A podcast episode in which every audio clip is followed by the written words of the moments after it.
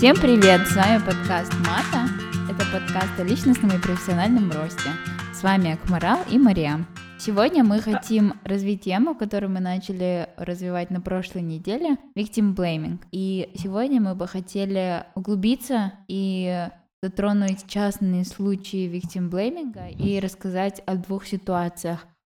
Э, первую ситуацию, которую мы хотим развить, это ситуация токсичных отношений парня и девушки, где девушка зачастую э, является жертвой. А Конечно бы я хотела бы начать а, об отношениях а, с парнем и девушки. То есть в моих отношениях я была жертвой, скажем так, психологического насилия. То есть я бы сказала бы, что это очень сильно распространено на постсоветском пространстве, особенно в Казахстане. Если вы помните всякие паблики ВКонтакте, там были такие очень двусмысленные цитаты, то что если я спрошу у нее, любит ли она меня, и она скажет нет, то я ей сломаю челюсть и заставлю, чтобы она мне сказала «да», что-нибудь подобное. И, если честно, в то время, наверное, я еще и не понимала, что это и есть психологическое насилие.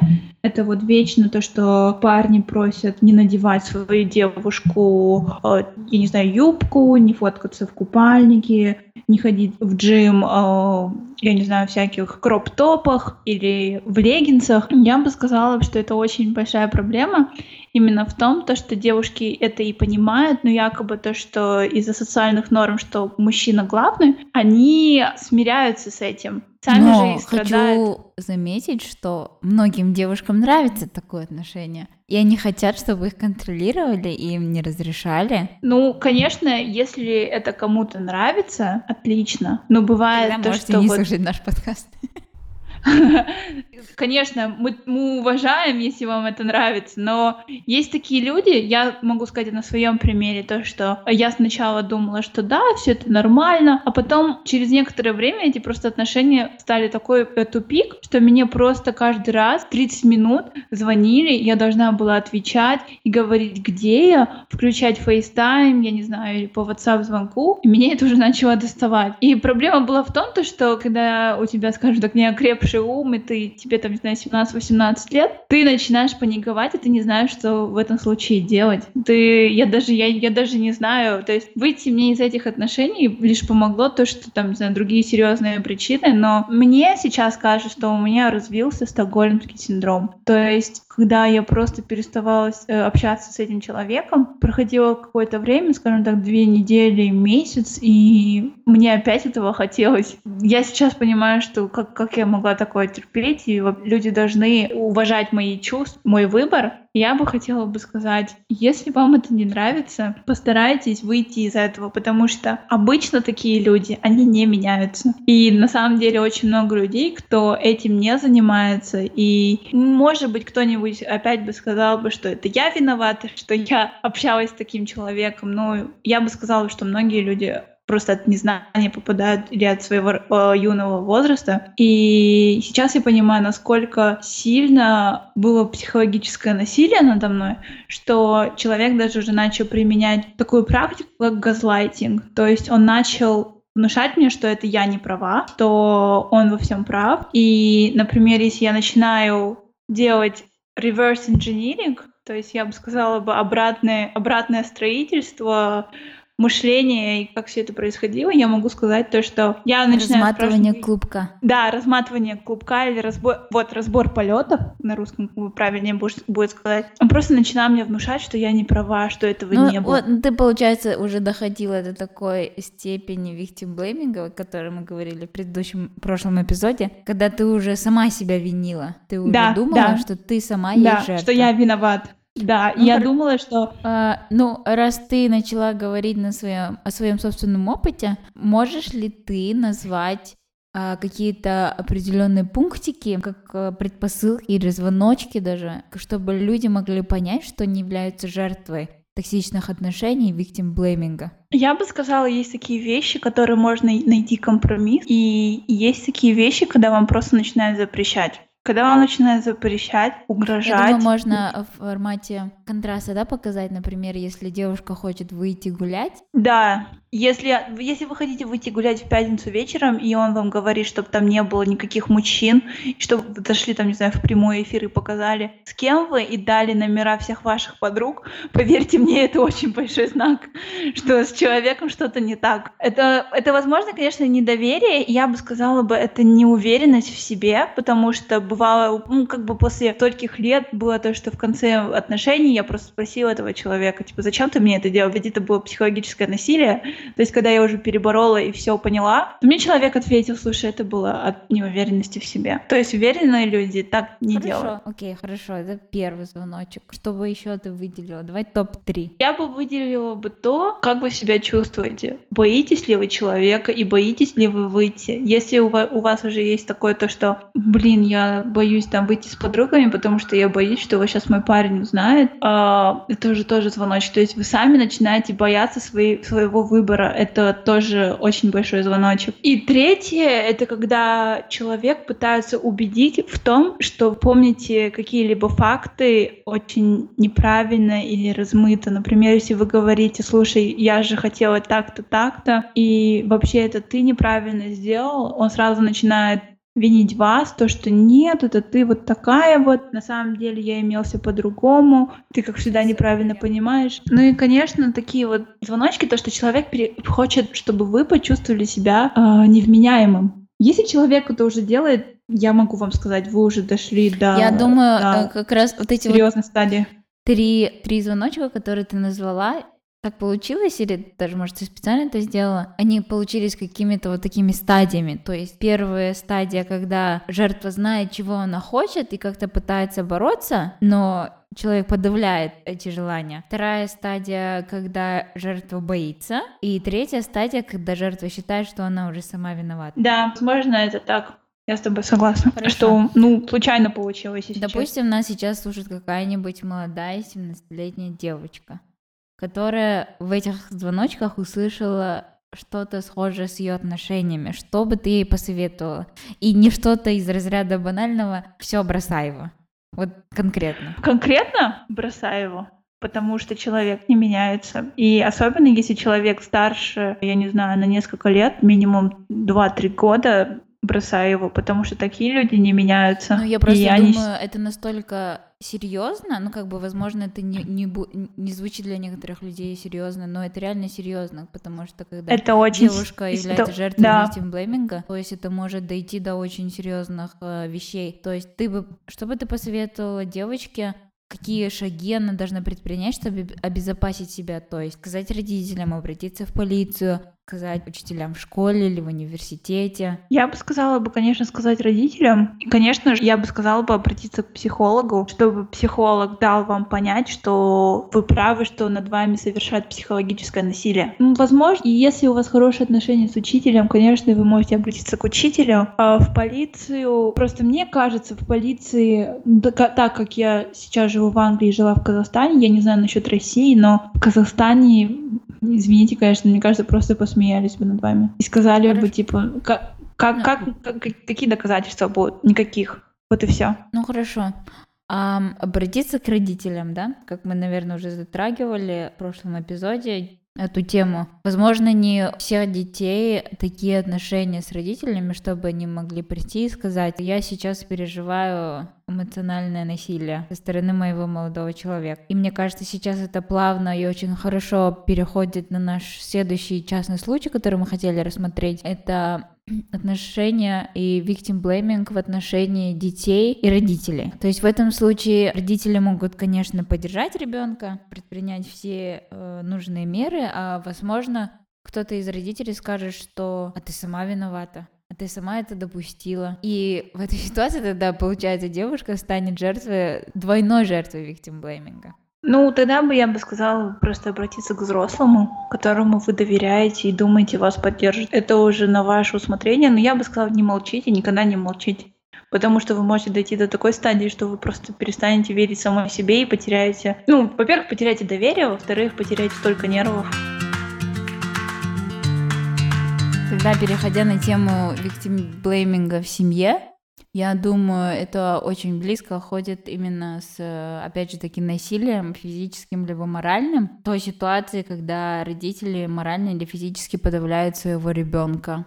То есть тут, в принципе, я думаю, для родителей не нужна особо веская причина, если как бы они психологически предрасположены для виктимблейминга и для насилия, то, в принципе, они найдут любую причину, будь то, я не знаю, там, плохая оценка э, в их, с их точки зрения, разбитая там тарелка, плохо помытая посуда, либо же просто ребенок оказался под рукой, когда у него было плохое настроение. То есть э, тем самым они находят повод совершить насилие, и как бы выше перечисленные причины будут являться тем, за что они будут винить этого ребенка. То есть ребенок оказывается, оказывается сам виноват в том, что с ним вот такое вот свершилось. Я думаю, на данный момент очень резко стоит вопрос о том, что у детей и подростков недостаточно психологического образования образования. Я думаю, ну, я не уверена насчет тебя, Марьям, потому что ты меня младше на пару лет, но, например, когда я училась в школе в Казахстане, у нас были уроки психологии, ну, блин, мы там занимались вообще какой-то ерундой. Сейчас вот даже вот что-то вспоминаем, мы там какие-то игры играли, там за руки держались, типа хороводы водили, хотя мы там были в восьмом-девятом классе, и как бы вообще ни о чем, хотя вопросы там можно было обсуждать очень глобальные, очень глубокие и очень важные, те же самые вопросы депрессии, anxiety, суицидальности и так далее. То есть я думаю, что все эти вопросы нужно прорабатывать именно вот в старших классах. Вопрос о нормативах, то есть какие должны быть отношения с родителями, отношения с твоими э, соклассниками, с твоими друзьями. Именно все эти вопросы должны прорабатываться психологом, чтобы дети с самого раннего возраста знали, какие отношения являются токсичными и какие отношения являются нормальными. То есть если ты растешь в семье, где тебя постоянно ущемляют, где тебя, где тебя постоянно ругают, где тебя постоянно бьют и морально подавляют, для ребенка это становится нормой. То есть и ребенок не, даже не задумывается о том, что он является жертвой в этой ситуации, он считает, что это нормально, то, возможно, даже сам ребенок, он виноват в этой ситуации, что он побудил своего родителя так с ним поступить, и он даже не задумывается о том, э, что нужно обратиться за какой-то помощью. Ну, мне кажется, проблема психологов, то есть это просто не кадров. Конечно же, это из-за зарплаты, потому что никто не хочет идти на такую мизерную зарплату, и у нас нет просто, как бы, в, в мое время тоже не были таких хороших психологов, то есть когда я училась, не знаю, просто в лицеях, в гимназиях, там, ну, их не было, то есть у нас никто не ходил к психологу, это было смешно ходить к психологу в нашем классе, типа, ты что, псих, зачем ты ходишь к психологу?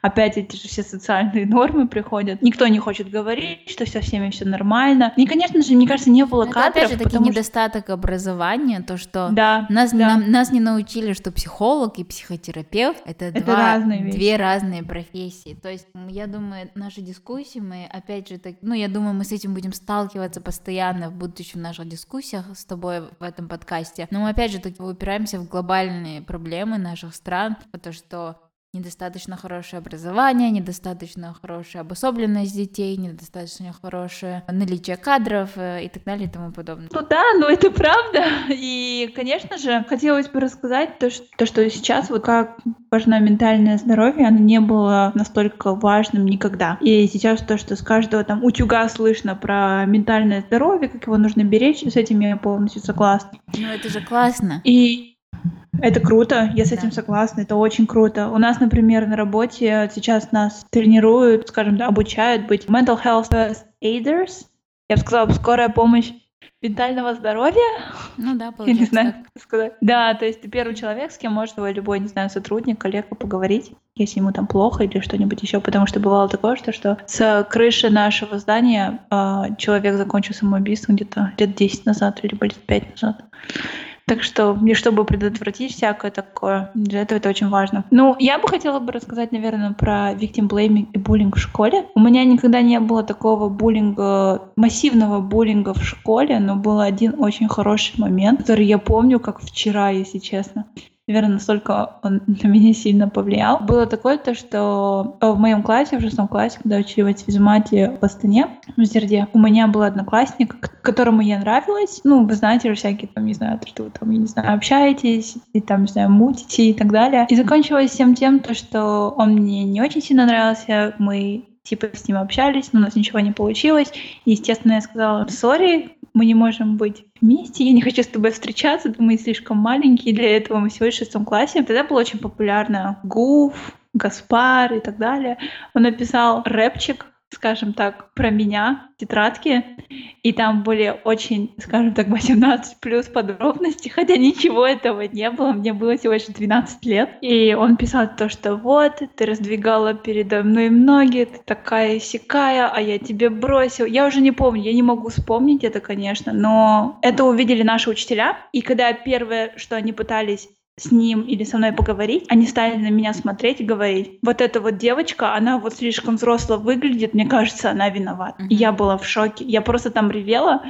Это еще была это казахская школа с этими казахскими устоями, что меня просто вообще раздражает. Я начала сильно плакать, я убежала с того класса. В тот день я ушла пораньше из дома. И это реально victim blaming. То есть учителя, они ровным счетом ничего не сделали. Они его даже не наказывали они вот просто сказали, что это я виновата, надо со мной поговорить, э, он не виноват. Ты Какие что, у тебя были эмоции на тот момент? Тебе было обидно?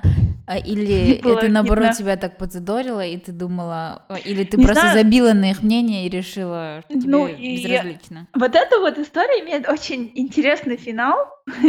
это очень смешно, но для меня это вот эта трагедия. Честно говоря, это меня очень сильно задело. Потому что я ну, ничего не делал. У тебя, тебе 12 лет, у тебя да. а, такой э, возраст, где то, когда твой характер Нежный возраст. устанавливается, и, естественно, это для тебя было очень большим событием. Это для меня был очень большой стресс. Естественно, я не говорила ни родителям, никому, потому что... А ты боялась, что родители подумают, что ты виновата? Я боялась. Во-первых, я боялась то, что родители э, начнут говорить, вот, опять какие-то проблемы, э, а тебе кто-то не нравится, опять все как всегда, потому что я всегда жалуюсь, что мне не нравится мой класс. Но он мне правда не нравился. И он мне до сих пор не нравится. С этими людьми ни с кем не общаюсь. И, конечно же, я боялась, что они скажут, что это я виноват. Возможно бы они бы мне так сказали. Я не знаю сейчас. Я не могу сказать, но возможно, у меня был такой страх. И все, что я сделала, я пожаловалась э, своему другу, кто был на два или три класса старше меня. Я сказала ему, что про меня вот так вот сделали, что мне очень плохо, э, что учителя полные, я не знаю, бездари, не понимают ничего психологии. Ну, естественно, он притащил этого мальчика и заставил его извиниться на коленях. И это был такой вот момент, я такая, типа, о господи, я чувствую себя героем драм- драматично, ну, я не знаю, какого-нибудь подросткового сериала, но мне было очень приятно. То есть, если бы не мой друг бы, я бы, наверное, бы замкнулась бы в себе. У меня, наверное, было бы очень такое чувство отрешенности, потому что мне было очень плохо когда про тебя такое пишут в том классе, когда учителя думают, что ты виновата, и это читают, и об этом все говорят на весь класс. Но тебе это было плохо, потому что тебе было стыдно, или тебе было плохо из-за того, что это несправедливо? Потому что это несправедливо. Угу. Потому что почему я виновата? Потому что, ну, этот человек сам неадекватный, почему я виновата? То есть это, опять же, victim blaming. Не, ну да, это понятно, мне просто интересно было понять, твое мышление на тот момент? Если честно взять, я более человек не тот, кто парится, там, не знаю, стыдно, не стыдно, мне больше когда несправедливо, это меня больше, меня, как сказать, беспокоит. Ну так а что, вот что ты думаешь, например, естественно, нас не будут слушать подростки, которым там 10-12 лет, да, но они сейчас учатся в школах также, и я не думаю, что ситуация очень сильно изменилась. Нет, я дум... ну как бы, я думаю, это такие вещи, которые происходят всегда, когда ты в подростковом возрасте. Как можно решить проблему буллинга и нужно ли ее вообще, в принципе, решать в школах или подростковый возраст, он должен идти именно с вот такими вот experience ами? Я считаю, что это нужно решать, потому что бывает то, что люди просто доходят до пика и начинают вытворять очень страшные вещи. Я не знаю, знаешь, это такой фильм Одноклассник вроде называется, или класс называется, я же не помню, эстонский фильм, заканчивается всем тем, то, что мальчика, которого булили, он пришел в школу и всех расстрелял. И, он, и это, кстати, основано на реальных событиях. Mm-hmm. Так что это, это может дойти до такого. И люди, кто были э, жертвами буллинга, возможно, будут булить других людей. То есть это порождает подобное. Опять же таки, это все должно решаться психологами в школах, это должно решаться родителями, которые должны разговаривать с детьми. То есть нужна осведомленность о ситуации, об этом нужно говорить и рассказывать. И говорить об этом нужно с очень раннего возраста. Нужно детям рассказывать об их правах, о нормах, о том, какие у них должны быть отношения с людьми. Нужно учить детей с раннего возраста контактировать с людьми, с мальчиками, с девочками, с родителями, с друзьями, с учителями, неважно.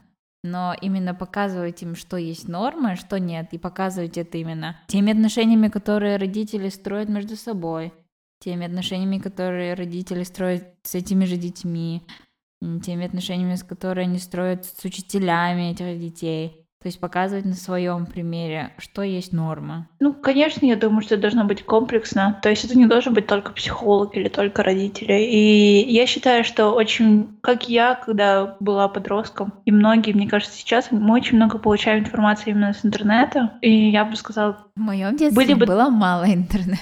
В моем детстве было много интернета. Да, такая.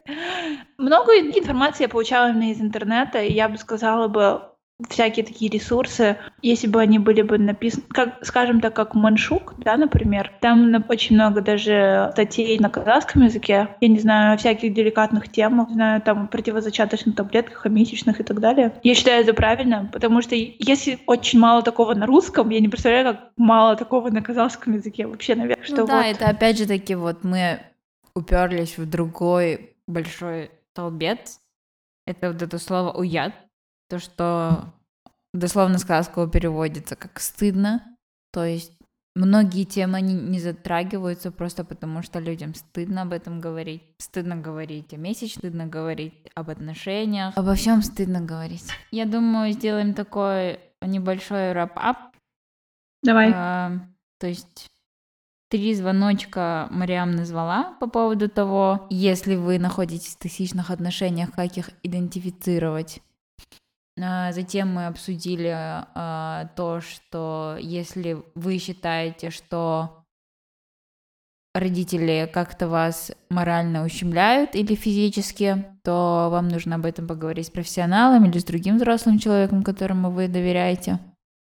И если вы находитесь под а, физическим или моральным давлением, либо буллинг, буллинг в школе, Э, или в других учебных заведениях, то об этом тоже нужно поговорить взрослый, со взрослым человеком, которому вы доверяете. И все эти вопросы нужно обговаривать, все эти проблемы нужно озвучивать.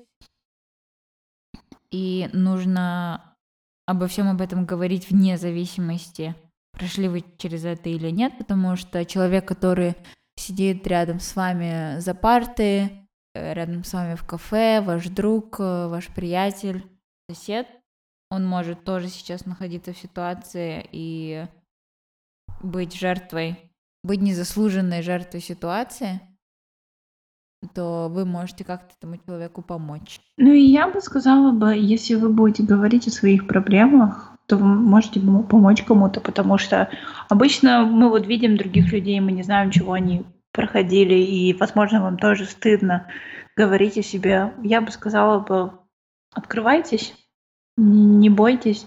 И, конечно же, если у вас есть какие-нибудь, например, обиды, никогда не держите в себе, постарайтесь, даже просто можете писать в блог у себя, в дневник, не рассказать кому-то или анонимно просто писать.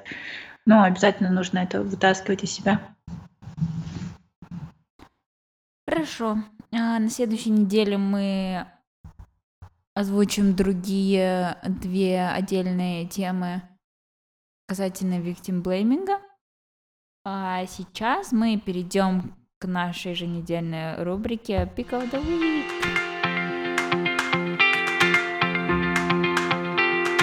Мой Pick of the Week — это игра Go. Для себя я открыла эту игру в прошлом году летом, либо летом, либо осенью, но именно на этой неделе ко мне наконец-то приехала сама настольная игра. То есть до этого я играла либо на телефоне, либо на планшете.